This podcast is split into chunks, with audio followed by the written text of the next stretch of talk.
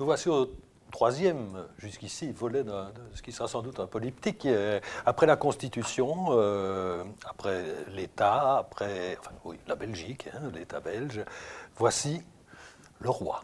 Et après ça, il y aura peut-être la loi. Et pourquoi pas les libertés, comme dans la Brabançonne. Comme dans la Brabançonne, oui. Mais donc, euh, cette fois-ci, c'est euh, au roi que vous vous intéressez. Et vous avez quand même, je dirais, le talent d'aller écrire sur des sujets qui font quand même un peu problème aujourd'hui. Enfin, je veux dire que bon, la, Constitution, on a vu quand même qu'elle pouvait être source de difficultés dans son respect ou son non-respect. Euh, L'État peut être malmené aussi. On en débat. Et le roi ou la monarchie est discuté aussi. Euh. Oui, c'est normal dans une société démocratique. Euh, oui, mais voire même contesté, ce qui est quand même encore différent. Bien sûr. Hum. J'ajoute que moi, je n'ai pas parlé des personnes. Non, Comme je le dis souvent, la personne roi, le roi actuel, j'allais dire, ce n'est pas mon sujet, c'est l'institution qui, est en cause, l'institution que l'on connaît depuis 1831 et, qui assure cette fameuse continuité dans l'exercice de la fonction. D'ailleurs, quand on écrit euh, roi, quand vous écrivez roi dans, l'ouvrage, c'est avec une minuscule. Hein, ah, puisque c'est l'institution. Institution, c'est avec une minuscule. Le roi régnant, comme dit André Gauss, ça, il mérite la majuscule. Donc nous avons affaire ici à l'institution, au roi avec R minuscule qui est aussi un peu facétieux de votre part, c'est d'avoir divisé votre travail en trois parties que vous intitulez euh, le trône, le sceptre, la couronne, alors que c'est ce qui singularise peut-être la royauté belge, c'est que aucun des trois euh, n'existe physiquement, si je puis dire. Ce sont des objets d'ancien régime, en réalité. oui, sauf qu'on n'a même pas les, nous n'avons même pas les objets. Ils mettent un manteau euh, avec hein. d'hermine, ils portent le, le sceptre, ils s'assiedent sur un sur un trône. manifestement, nous ne sommes plus dans ce domaine-là. Nous sommes dans une monarchie constitutionnelle créée au XIXe siècle, mais quand même, la Constitution, dans un de ses articles, fait tout de même allusion au trône, puisqu'elle évoque notamment euh, l'hypothèse où le trône serait vacant, et, par ailleurs, elle évoque aussi les droits à la couronne pour désigner les successibles euh, du roi. Donc ce n'était pas tout de même, ce n'est pas un crime de lèse-majesté, si je puis employer cette expression, que d'utiliser ces, ces, deux formules. J'ai ajouté le, le, sceptre, qui est un peu le, le symbole des, des, fonctions qui sont finalement assumées par le roi.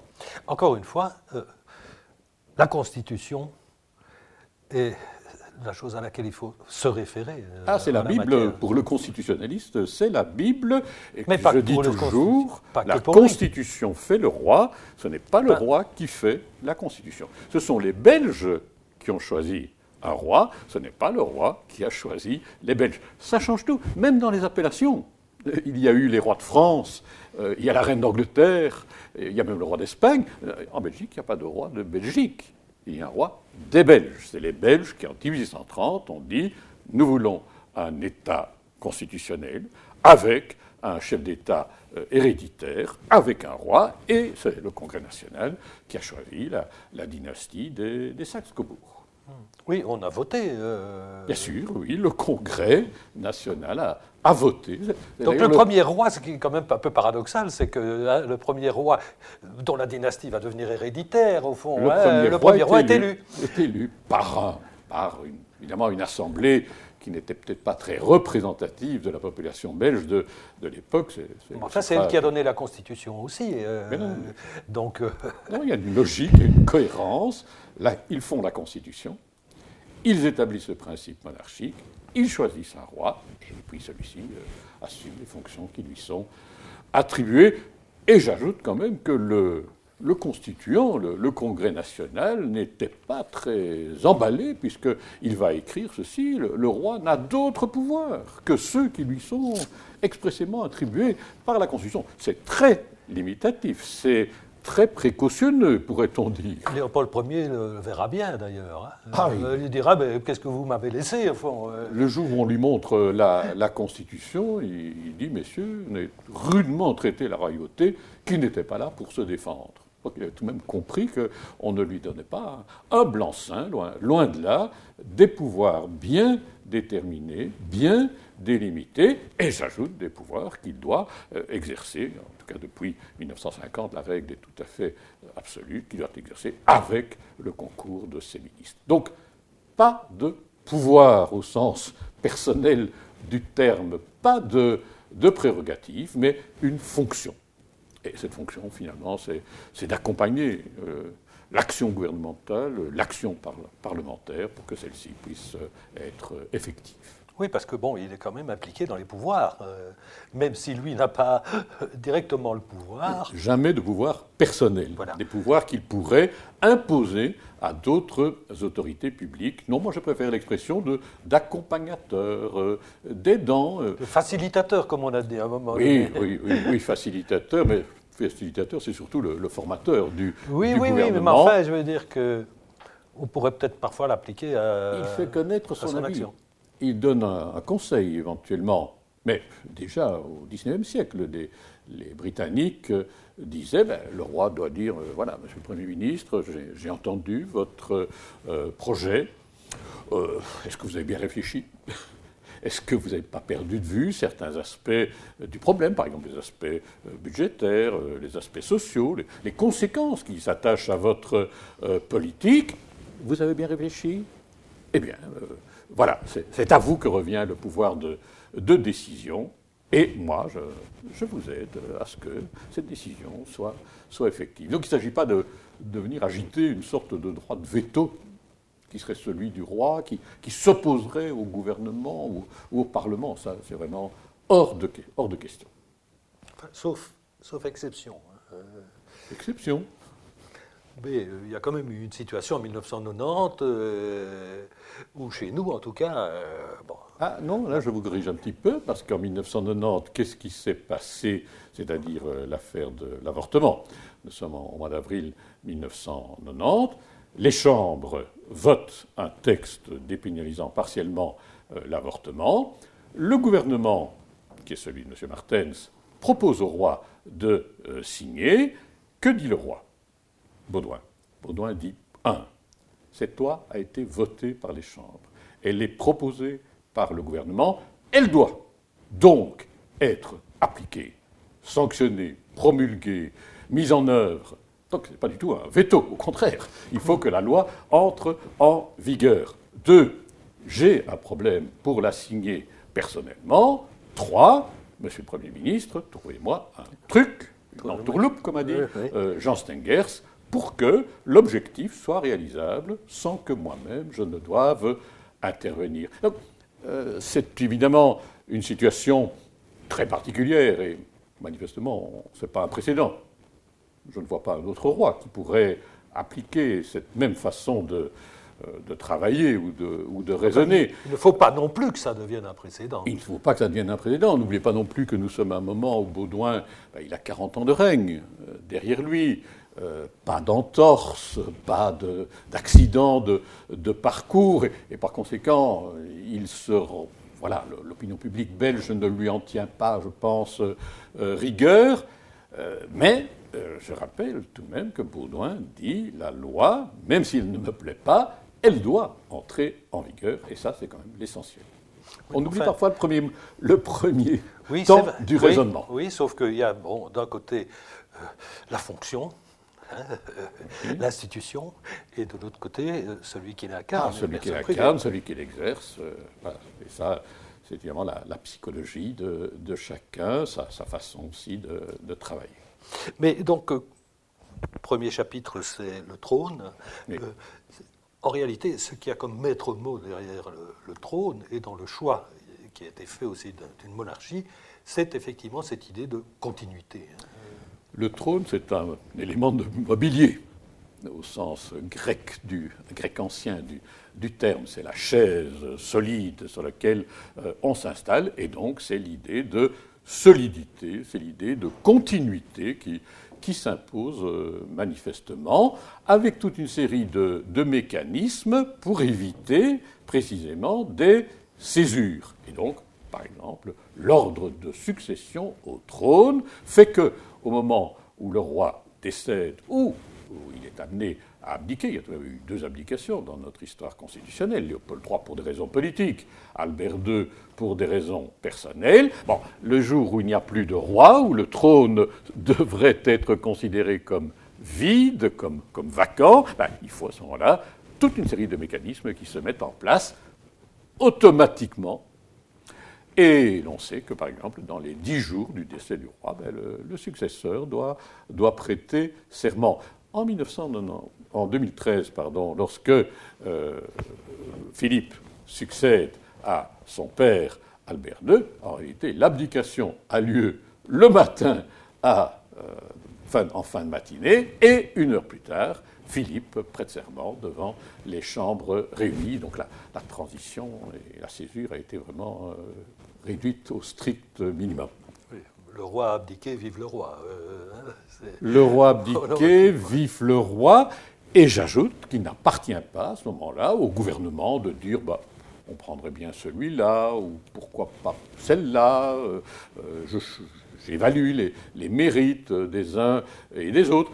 Le roi, son premier acte, c'est de faire un discours après son serment dans, au sein des chambres réunies, mais il ne s'agit pas d'ouvrir un débat.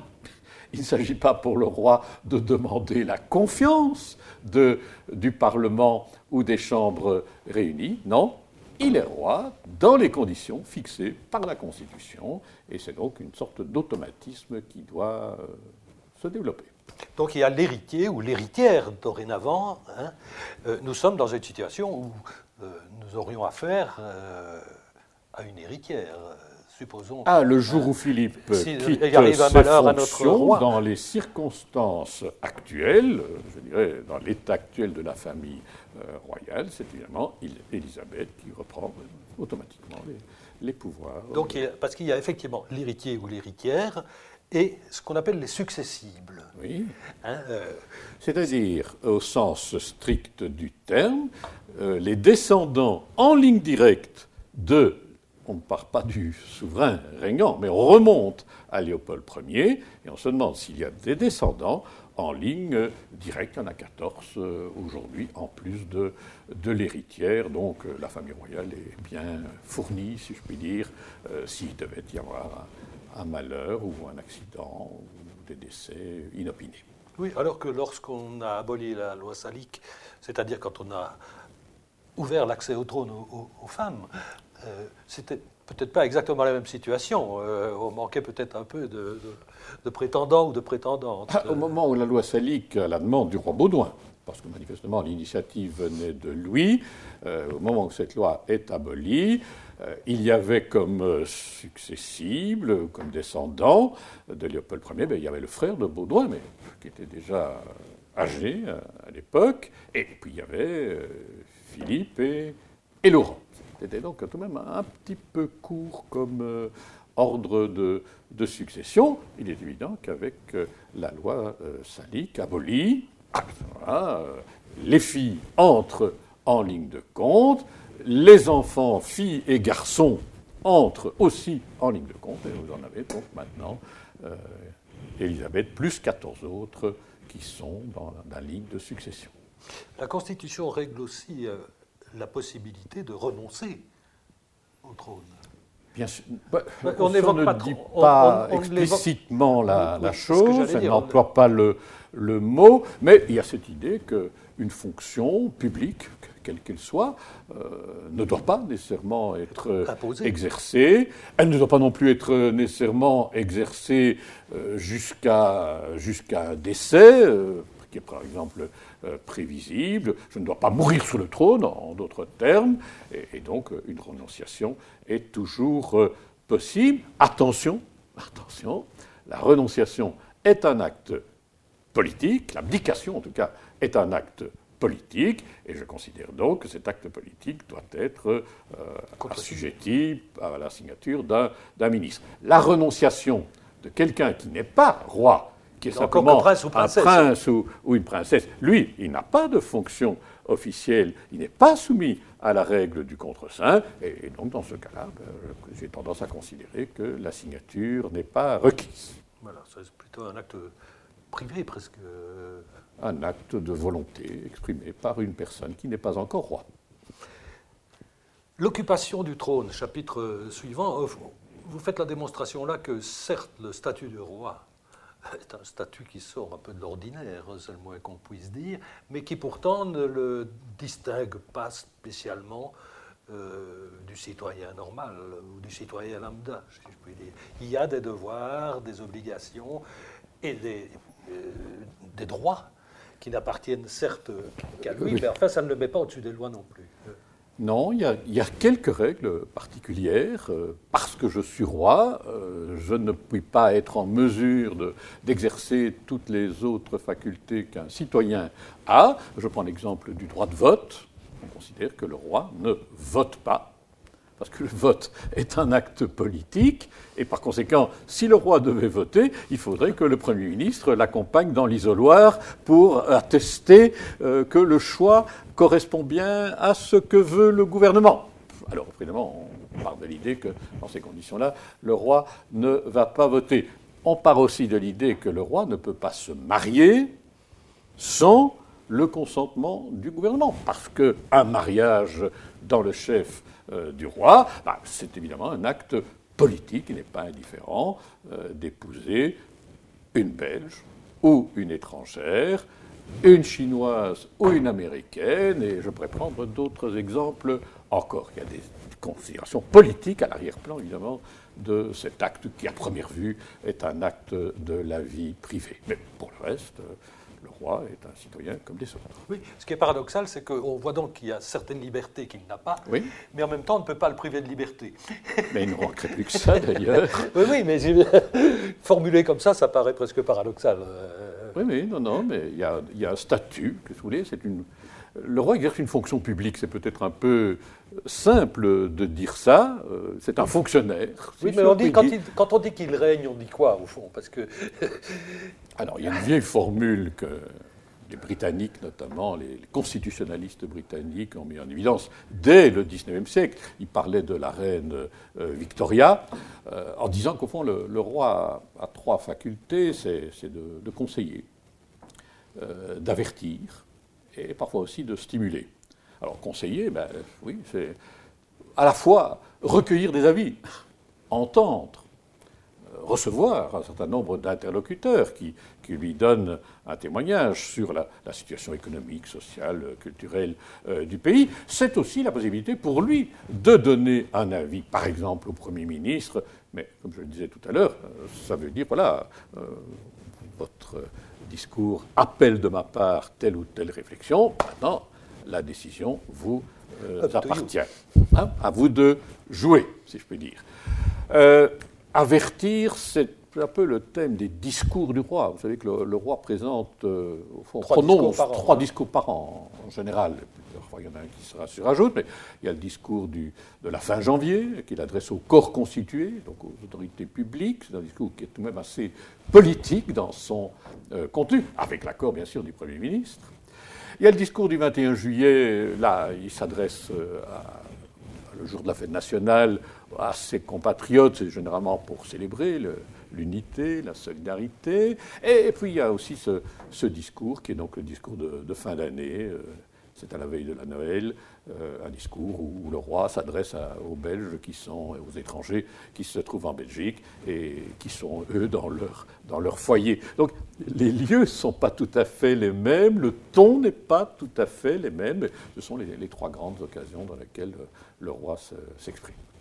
En tout cas, il ne peut le faire, encore une fois, et ça c'est une règle absolue, je dirais, que moyennant le, le contre-saint ministériel. Hein. oui, alors il faut s'entendre sur le mot contre-saint. Le contre-saint, ce n'est pas nécessairement une signature ou une contre-signature au sens le plus matériel du terme, comme si le roi allait mettre un cachet, euh, ou comme si le Premier ministre. allait mettre un cachet en dessous du discours du roi. Non, euh, ce qui se passe le plus souvent, c'est que le roi dit, ben voilà, je vais prononcer un discours à la fin janvier devant les corps constitués, ben voilà, je vais dire ceci, je vais dire ça. En la nuit, il, lise son texte. au Premier ministre d'être assez subtil et assez rapide pour dire, écoutez, non, là, il y a une phrase qui, je trouve être un peu maladroite, biffée, ou au contraire, il, il faudrait peut-être ajouter un paragraphe sur telle ou telle question. Voilà, c'est à l'occasion d'un entretien, je dirais non officiel, entre, deux personnes que, que le contre-saint s'exprime. Et en toute hypothèse aussi, en cas éventuel de désaccord entre un gouvernement et ah le roi, c'est le gouvernement qui l'emporte. Ah, mais ça, il n'y a aucun problème là-dessus, non Oui, on a déjà évoqué le, cas du roi Baudouin. Vous avez dit qu'effectivement, sur le principe, il y avait accord euh, hein, sur cette règle fondamentale. Sur les modalités, on pouvait discuter, sur, les, sur, la procédure, on pouvait... Mais la, loi, la loi a été votée, elle devait passer, comme on dit. Euh non seulement la loi été votée par les deux chambres, mais en plus de cela, il était proposé par le gouvernement. Donc les, trois branches, comme nous disons dans notre jargon, du pouvoir législatif étaient réunies pour euh, manifester un accord sur le contenu de cette loi, qu'on aime ou qu'on n'aime pas. Mais la loi, c'est la loi, et donc le roi et donc le chef de l'État devait, devait la signer. Votre chapitre suivant concerne euh, un sujet dont on discute aussi de, temps en temps, qui concerne les moyens que l'on donne euh, à la monarchie. Hein, euh, oui. Et, je dirais à la famille, de, façon peut-être un peu plus large. Ah, ça, ce sont vraiment deux choses différentes. Oui, je crois qu'il faut le dire, parce que je crois que les Belges ont un peu tendance à, confondre. on dit les moyens du palais, les moyens de la couronne. Je voyais encore un, un document récemment qui parlait des dotations royales. Ça n'a aucun sens. En il n'y a qu'un roi d'abord, hein, euh, de toute façon. Euh. Il y a deux choses qui sont vraiment très différentes. Il y a ce qu'on appelle la liste civile. Ça, c'est une vieille institution, encore une fois, qui vient du système euh, britannique. La liste, au sens précis du terme, c'est d'ailleurs la liste du personnel. C'est ce qu'on appelle le payroll euh, les gens qu'il faut payer. Mmh. Et donc, vous avez un établisseur, là, on l'a élargi un peu, il y a les autres dépenses, euh, qui sont pas seulement les dépenses de personnel, dépenses d'entretien, voitures, etc. le fonctionnement de, euh, du palais, mais au sens de, du palais tel qu'il est assumé par le chef de l'État. Et il y a une règle très fondamentale qui a été établie dès 1831, c'est de dire que la liste civile doit être fixée au début de chaque règne. Et pour toute la durée du règne. Autrement dit, il n'est pas question que, à un moment donné, le gouvernement vienne dire Ah, sire, euh, il faudrait faire ceci, vous ne voulez pas, ah, on va vous raboter les moyens euh, qui sont les vôtres, ou au contraire, on va vous récompenser parce que vous avez fait ceci ou ça. Euh, je dirais que s'il veut que l'indépendance des uns et des autres soit respectée, ben, il faut que la somme soit une somme fixée une fois pour toutes, en tout cas en début de règne. Les autres membres de la famille royale, ça peut être l'ancien roi euh, qui a abdiqué, euh, ça peut être euh, à titre transitoire, comme aujourd'hui, Astrid et Laurent, ça peut être l'héritière de, la couronne. Et je signale que nous avons récemment limité de façon très, très stricte la liste de ces bénéficiaires. Eux, ils reçoivent une dotation. C'est tout à fait autre chose. Une dotation, c'est une somme d'argent qui est fixée tous les ans et dont le montant est déterminé euh, en fonction des, circonstances et des besoins. Et l'on peut à ce moment-là discuter de la dotation de X ou d'Y euh, pour euh, des raisons qui seraient survenues, par exemple, durant l'année écoulée. Il y a aussi ce qu'on appelle la maison du roi. la maison du roi, c'est effectivement c'est son personnel, ce sont ses, collaborateurs directs, le chef de cabinet, par exemple, ou le chef de la maison militaire du roi. ce sont souvent ce qu'on appelle les hommes et les femmes de l'ombre. On en connaît l'existence. On n'a pas de, rapport précis sur ce qu'ils font. Disons qu'ils sont là pour, euh, pour permettre au roi de, remplir euh, ses, ses, fonctions. Ce sont ce que j'appellerais peut-être d'un terme un petit peu simple, les, les, oreilles du roi, parfois la bouche du roi aussi. Du roi, euh, Pardon? Le père Joseph du roi. Euh. Le père Joseph ou la mère Joseph, parce qu'il y en a aussi, il y a, des femmes aussi dans les collaborateurs euh, et les collaboratrices du roi. Euh, et moi, j'aime bien l'expression d'André Moliteur, qui, qui, avait toujours, qui répétait assez souvent, je il disait Je suis comme la, violette. La violette, cette, cette particularité de cacher ses fleurs derrière ses feuilles. Voilà. Ça, c'est le principe de, discrétion. Oui, sauf que quand, euh, si, j'ai bonne mémoire, c'est vous, euh, vous avez à prendre la parole et vous identifiez le chef de cabinet du roi. Euh, ça modifie un peu votre façon de présenter les choses dans l'assistance. Hein, oui, oui, oui, oui. Ça, c'est une, anecdote que je me suis permis de, rappeler. je participe à un, déjeuner avec des convives que je ne connaissais pas. Euh, et puis j'aperçois évidemment le, chef de cabinet du roi et euh, je, à la fin du déjeuner, je, parle, j'explique un certain nombre de, choses et, voilà, quelques semaines ou quelques mois plus tard, j'ai retrouvé une phrase que j'avais prononcée, expressis verbis, dans, dans un discours du roi. Ben voilà, je crois que le, le, chef de cabinet là avait rempli son rôle en disant il y a sans doute qu'il y avait là peut-être une idée euh, intéressante ou, bien formulée, je ne sais pas, euh, qui méritait d'être euh, reprise. On passe au, à la deuxième section de, l'ouvrage qui concerne cette fois le sceptre. Alors, vous désignez quoi derrière ce sceptre qui est peut-être le seul mot qui n'est pas présent dans la Constitution Qui n'est pas du tout dans la Constitution. Le sceptre, c'est l'instrument du, du pouvoir. Du pouvoir. En l'occurrence, euh, ça m'amène à faire l'inventaire des, fonctions qui sont euh, reconnues au roi, avec cette distinction qu'on est toujours amené à faire euh, des fonctions officielles, telles qu'elles apparaissent dans, dans la Constitution, le roi nomme les ministres, le roi fait les traités, le roi commande l'armée, le roi déclare la guerre.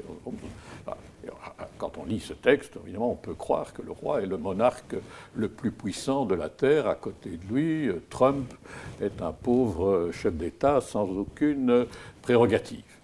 Euh, il faut évidemment chaque fois lire tous ces articles en pensant au système constitutionnel dans lequel euh, ces textes s'inscrivent et notamment la fameuse règle du contre-saint et la règle de la responsabilité ministérielle, parce que le ministre qui contresigne l'acte du roi, il doit aussi s'en expliquer à un moment donné devant les chambres législatives et notamment devant la Chambre des représentants. Et puis, il y a les autres fonctions qui sont les fonctions plus, plus officieuses dont, dont on parlait il y a un instant, le roi qui qui parle, le roi qui écrit aussi, le roi qui de temps en temps euh, stimule le gouvernement en disant et alors quoi, euh, ça n'avance pas, la crise perdure. Euh, Parfois longtemps, oui. 300 jours, 500 jours.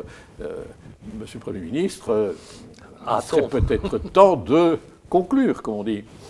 Voilà, ben, ça ce sont des petits, des petits coups de, de baguette les Britanniques, encore une fois, ils emploient un mot, ils parlent du whip, le, fouet, là, un petit coup de fouet.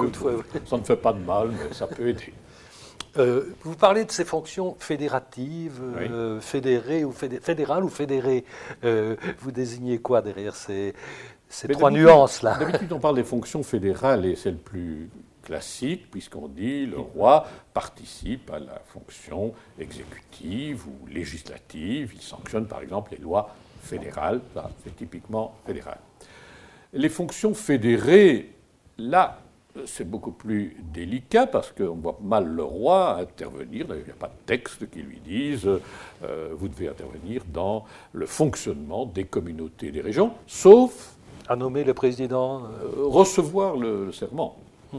oui, pas à nommer. Oui, autant pour moi. Autant pour moi. Euh, de la communauté ou de la région. Mais je relève tout de même que le roi, lorsqu'il parle, il peut tout de même faire un jour un discours sur l'enseignement, qui est une compétence tout à fait communautaire. Il pourrait faire un discours sur l'aménagement du territoire, qui est une compétence purement euh, régionale. C'est délicat, mais euh, ça peut tout de même euh, se concevoir. Et puis alors il y a toujours cette idée de la compétence fédérative fédératif, ça c'est l'ensemble. C'est l'ensemble belge qui regroupe à la fois les autorités fédérales et les autorités fédérées, avec euh, cette conception que, le roi doit avoir, euh, au fond, d'être le chef de l'État, l'État global, si je puis employer cette expression. Puis. Moi, il est là. Il est, en mode avion. Moi aussi. Je sais pas d'où il sort. Hmm, c'est moi, c'est moi, c'est moi.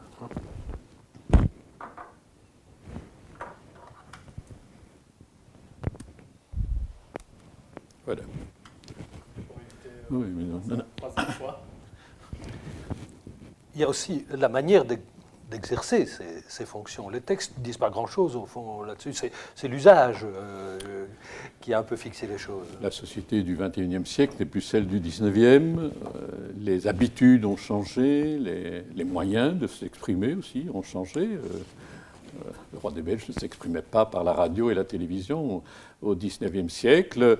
Il y a peut-être le ton du discours aussi qui a pu se, modifier. Les Belges attendent peut-être autre chose que ce que leurs ancêtres attendaient. Donc, oui. donc, il, faut s'adapter toujours. C'est quand même aussi un des euh, leitmotifs de votre démonstration à propos de, la monarchie, hein, c'est que euh, c'est une des conditions de sa survie, au fond. C'est d'avoir le regard sur le monde dans lequel elle se situe. Et elle a un regard peut-être un peu singulier par rapport à la Belgique, hein, c'est-à-dire qu'elle voit l'ensemble. C'est pour ça que j'insiste sur le roi des Belges. Oui. Le roi des choses, il fait... doit refléter en quelque sorte euh, la population qu'il a choisi dans son temps et qu'il accueille aujourd'hui.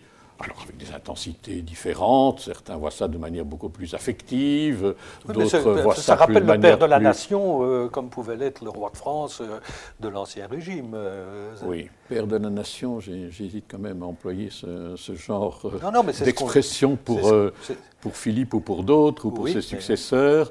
moi, je suis très simplement dit, je suis plutôt un monarchiste de raison qu'un monarchiste de cœur ou, d'affection.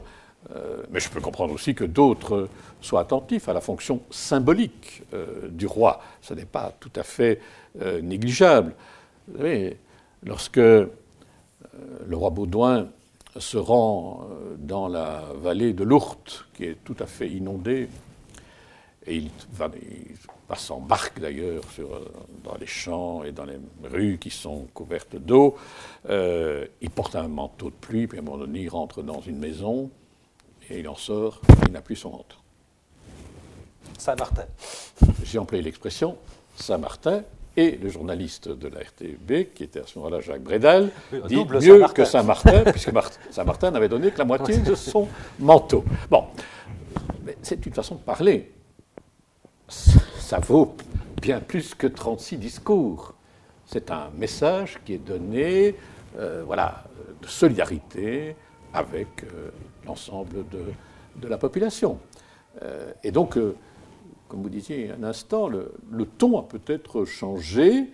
je pense que le, roi des Belges aujourd'hui doit essayer de trouver des, des messages, des témoignages qui ne sont pas nécessairement des, attitudes. des comportements, qui ne sont pas nécessairement des discours, des phrases que, que peut-être le, grand public n'accepte plus euh, si facilement, mais un geste posé peut être porteur d'un message politique fort. Ça demande une certaine finesse tout de même, euh, probablement. Euh, ça demande une certaine finesse, ça demande une certaine empathie, ça demande aussi une certaine écoute de ce que les Belges souhaitent à un moment donné. Ben, c'est là notamment que les collaborateurs du roi peuvent être euh, extrêmement utiles. Euh, il y a eu aussi quelques exemples d'impossibilité de, régner euh, dans notre histoire, hein, qui étaient pour des motifs différents d'ailleurs. L'impossibilité de régner telle qu'elle est fixée dans la Constitution, elle répondait à une hypothèse bien précise, c'était le roi fou, le roi malade. On pensait d'ailleurs au roi Georges III, d'Angleterre. Et on est là dans les années 1820. Ah quelques années avant le texte de la Constitution. Donc euh. on sait de quoi euh, on parle. Et d'ailleurs, la Constitution dit si le roi se trouve dans l'impossibilité de régner, sous-entendu s'il est malade, il faut lui donner un tuteur, oui, pour les personnes incapables, et un régent pour assumer la fonction publique. Bon. Ça, c'est l'hypothèse. Enfin, elle ne s'est jamais présentée, d'ailleurs, dans notre histoire euh, constitutionnelle. Puis, il y a une deuxième question qui s'est posée, mais est-ce qu'il ne pourrait pas y avoir une impossibilité matérielle de régner? Et la question se pose notamment au lendemain de la Première Guerre mondiale. Tout le monde célèbre le roi chevalier. Et il y a de mes collègues de, Bruxelles, le professeur Vautier, qui dit Mais, c'est gentil tout ça. Mais si jamais le roi avait été fait prisonnier, était tombé dans une embuscade euh, sur le bord de l'Isère, avait été aux mains de l'ennemi, qu'est-ce qu'on aurait fait? Alors tout le monde dit, ben oui, impossibilité matérielle de régner. On ne va pas lui donner un tuteur, mais il faudrait un régent au minimum pour assumer euh, cette formule. En fait, la question se pose en 1940, lorsque Léopold III est prisonnier des, Allemands. Et en plus de cela, il y a une troisième impossibilité qui arrive, qui est la possibilité politique de régner. Le roi est libéré en 1945 et il est dans la capacité de reprendre les rênes du pouvoir. Il le reconnaît euh, lui-même. Et donc on choisit un régent qui est le prince euh, Charles.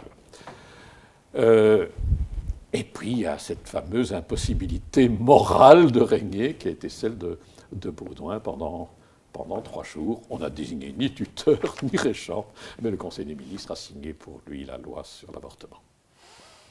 Troisième euh, volet euh, de l'étude, la couronne, cette fois. Hein. Bon, on, l'évoque, le mot est dans, ah dans, la Constitution. Le hein. prince qui se marie sans le consentement du roi perd ses droits à la couronne. Voilà. Et on ajoute d'ailleurs que, par analogie, le roi qui se marie sans le, le consentement du Conseil des ministres, parce que finalement le consentement du roi, c'est le consentement du gouvernement, ben, le roi qui se serait dans cette situation euh, serait de nouveau dans une, façon de, perdre ses droits. Mais au fond, ce qu'il y a derrière ce, dernier chapitre, si je puis dire, c'est l'idée euh, quid de la monarchie euh, aujourd'hui, est-ce que ça a encore un sens? Est-ce que ça apporte quelque chose? Euh, Est-ce que c'est toujours pertinent dans la Belgique d'aujourd'hui euh, ah, C'est là qu'évidemment il y a un certain nombre de critiques, il ne faut pas s'en cacher, qui, émergent. Alors parfois c'est des critiques très, très ponctuelles, Baudouin et mmh. l'avortement, Léopold et sa conduite pendant la guerre, là on vise j'allais dire la personne et en même temps euh, l'institution. Parfois, ça prend d'autres allures. On dit mais est-ce qu'il n'y a pas certaines fonctions que le roi pourrait euh, délaisser? Est-ce que c'est Est-ce qu'il faut encore lui demander de signer les lois? Hmm. Avortement.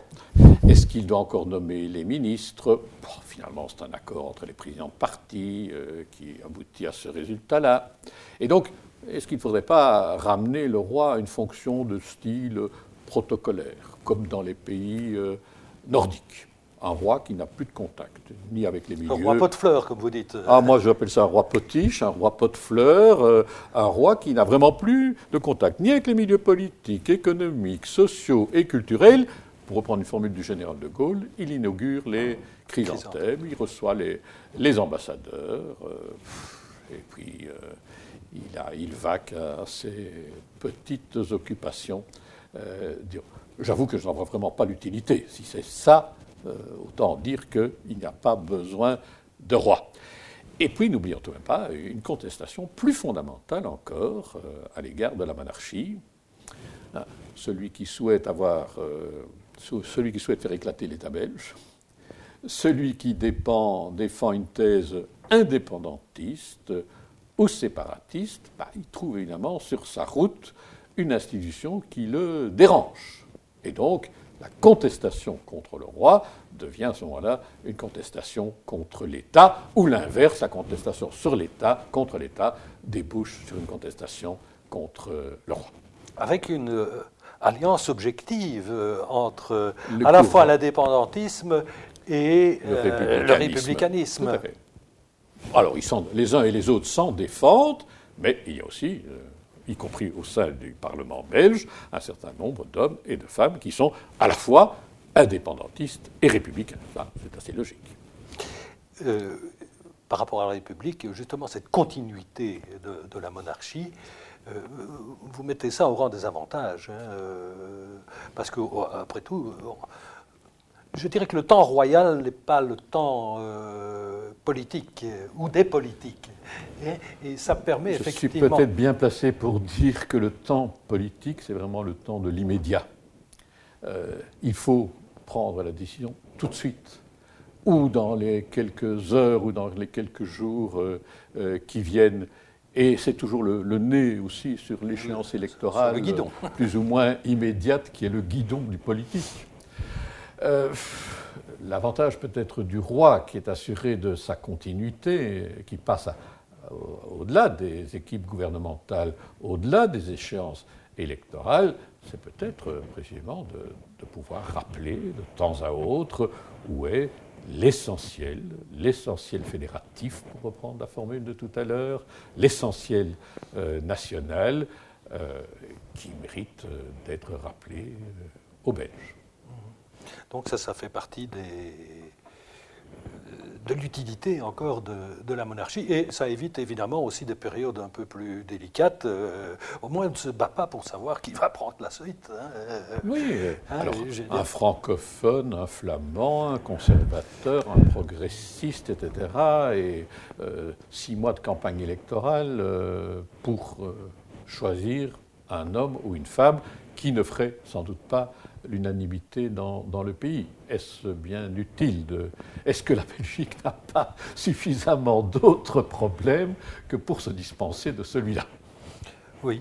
Euh, ceci dit, vous, vous concluez peut-être d'une certaine manière en disant méfions-nous euh, le bon sens belge, hein, parce que euh, au fond, la fin du livre, vous interprétez d'une certaine manière ce Je qui... défends, mais enfin. Oui, mais enfin, sauf que oui, je ne dirais pas que hein, euh, la perception que j'ai du Bel, enfin, ou des Belges par rapport à la monarchie, et vous vous mettez quand même en exergue là je dirais presque la traditionnelle prudence belge, qui consiste à dire je sais ce, qu'on a, nous ne savons pas ce que nous aurons. Oui, voilà. un peu le principe de précaution. Euh, pourquoi se lancer dans cette aventure-là, alors qu'il y a d'autres sujets sur la table qui sont peut-être plus, plus prenants et, plus, plus, brûlants ou plus préoccupants. Euh, ça, c'est évidemment un élément essentiel. Il y a aussi, je pense, dans une partie de l'opinion publique, je ne mesure pas exactement la, la proportion, il y a un sentiment sans doute d'affection. Il y a peut-être aussi un sentiment de, gratitude en se disant, mais voilà, ça fait tout de même euh, depuis 1831 que les choses se sont passées convenablement, je mets de côté la parenthèse 40-50, euh, mais voilà, ça ce sont des, éléments importants, et au plus de cela, pourquoi courir à, l'aventure euh,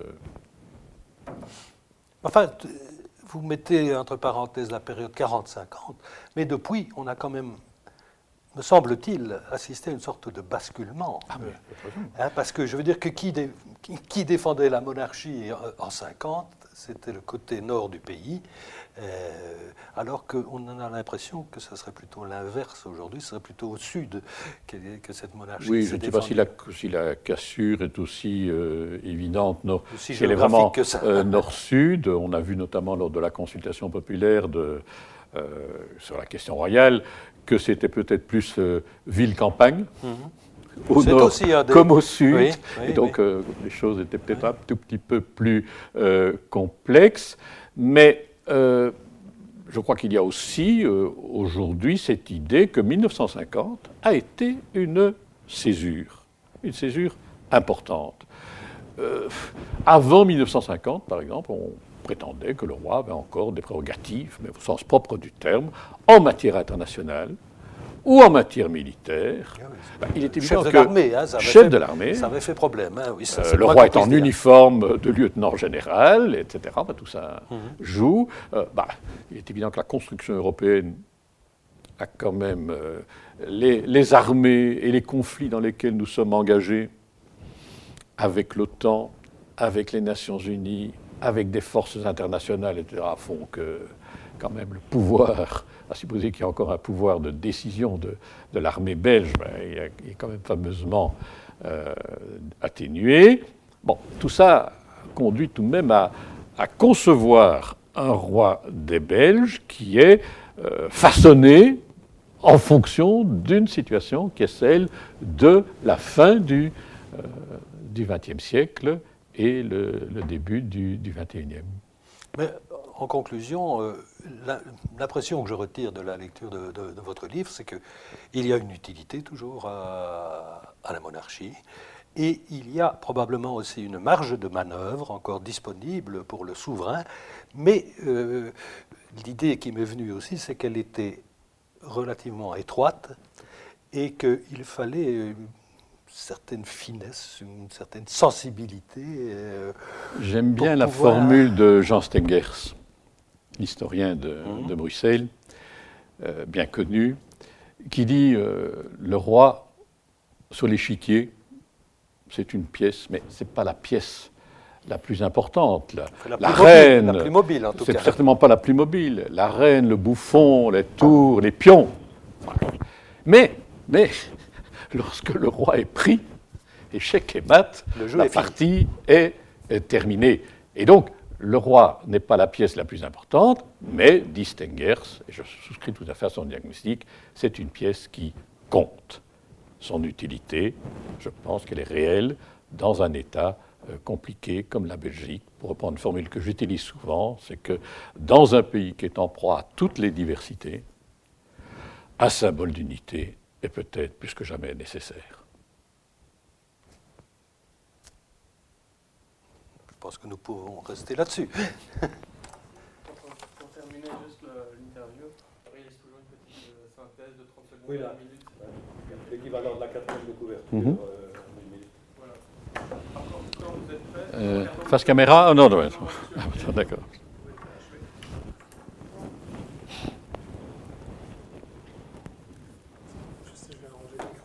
Oui